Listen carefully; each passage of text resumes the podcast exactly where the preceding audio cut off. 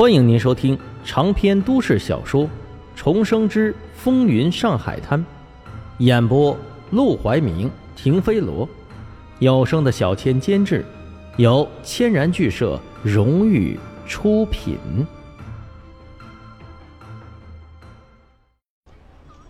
第五十一章，到底谁是废物？打发完黄公馆，沈梦生总算可以开始忙自己的事情了。他叫了辆黄包车，直奔春生饭店。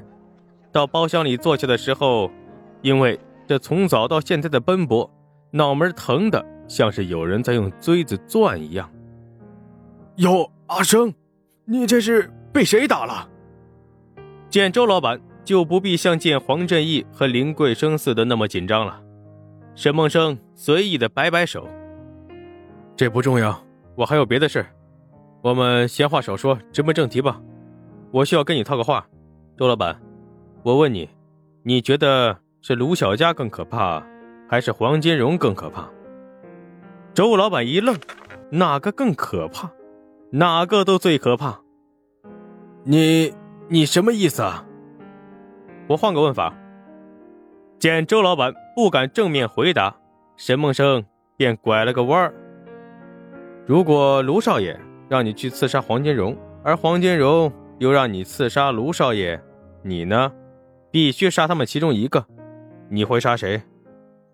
周老板猛地起身，连带着椅子都倒在了地上。他又惊又怒：“阿成啊，你到底在胡说什么？我告诉你啊，你想找死，你惹事可可别捎带着我。”沈梦生好笑的弯起了嘴角：“别紧张。”我又不是真的让你去刺杀，实话跟你说吧，炸鸡生意是卢小佳委托我帮他办的，这事儿黄老板也知道，他也想要炸鸡的配方。说到此处，他故意顿了顿，给周老板一点消化信息的时间，趁此机会，他也好按摩按摩太阳穴，头实在是太疼了。我想问问你的意思呢？如果你选卢小佳，那就不能把他的配方告诉黄老板，我想办法帮你圆过去。但如果你想投靠黄老板，我就帮你把卢少爷搞定，咱们把炸鸡的秘方告诉黄老板，明白了吗？说白了，他就是想试探试探周老板的口风。如果他选择黄老板，那还是趁早别跟他合作了。不然，不但炸鸡的生意保不住，他还会被出卖到黄金荣跟前。但如果他选择卢小佳，这一切就好办得多了。周老板听了他的解释，很快就冷静了下来。原来是这么回事啊他这几天一直在琢磨：沈梦生一个棚户区出来的穷小子，哪来那么大本事，一个月赚十万以上？闹了半天是卢小佳的生意，虽然说卢少爷是个闲散少爷，可他的背后是何风林呐。何风林的手下个个配枪，黄老板再厉害也比不上军阀。想到此处，他不禁试探道：“你真能帮我在黄老板那儿圆过去？你可是他的手下，你这样做……”不是等于背叛他吗？你就不怕我出卖你，去黄老板那告你一状？沈梦生微微一笑：“我怕，我当然怕。虽然说卢小佳不是好惹的，但是让他知道你卖我，他会带人杀了你全家，也架不住你哪天发疯，非要带上一家老小跟我同归于尽。不过做生意嘛。”总归要冒点风险的。周老板一听这话，顿时闭嘴了。这小子竟然敢威胁他！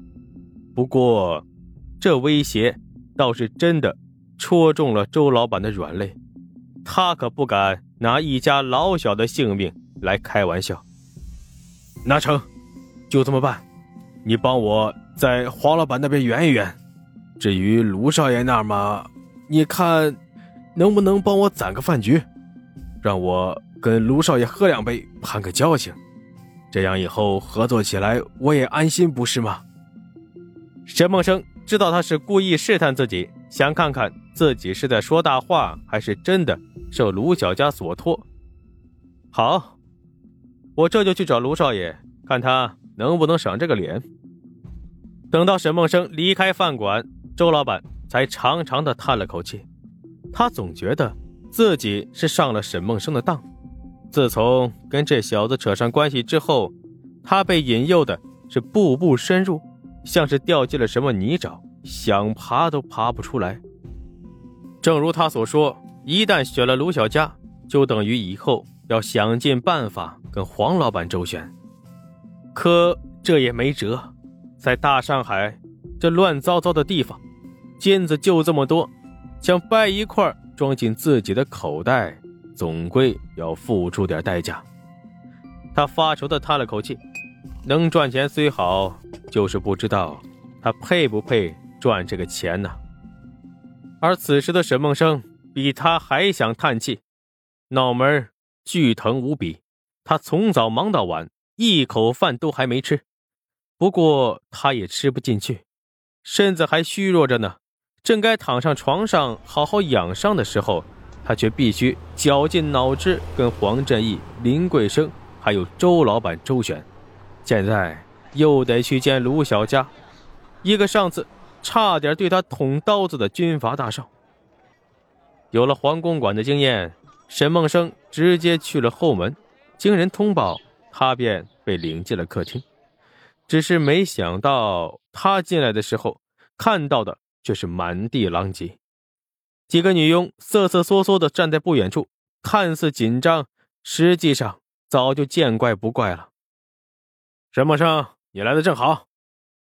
卢小佳站在一片狼藉之中，整个人也像是被人蹂躏过一样，头发乱糟糟的，衬衣胡乱的敞开，下半身只穿了一件大裤衩，手里边却抓着半瓶红酒，明显是喝多了。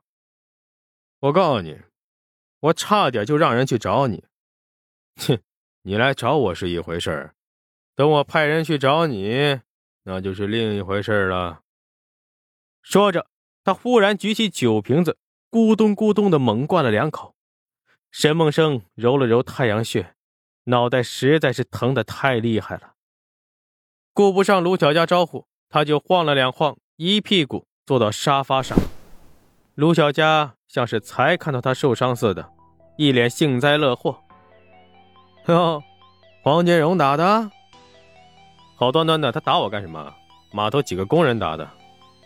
好端端的，你看我这样像是好端端的吗？他用力把酒瓶子摔到地上，接着踉踉跄跄的走到沈梦生面前，一把抓住他的衣领，大声喝骂：“你知不知道我今儿中午经历啥了？啊？”马德昌那废物，他都敢指着我的鼻子骂。沈梦生这才知道他为什么发疯，原来是被人骂了。马德昌，他老子当年就是我爹的一条狗，现在敢骂我，哼！你说是他废物，还是我废物？嗯，到底谁是废物？他自言自语的说着，举起酒瓶子，又是咕咚一大口。沈梦生瞥了眼不远处的女佣，趁着卢小佳往自己这边晃悠的时候，凑近她，压低声音道：“隔墙有耳，有些话，我劝你还是少说几句。”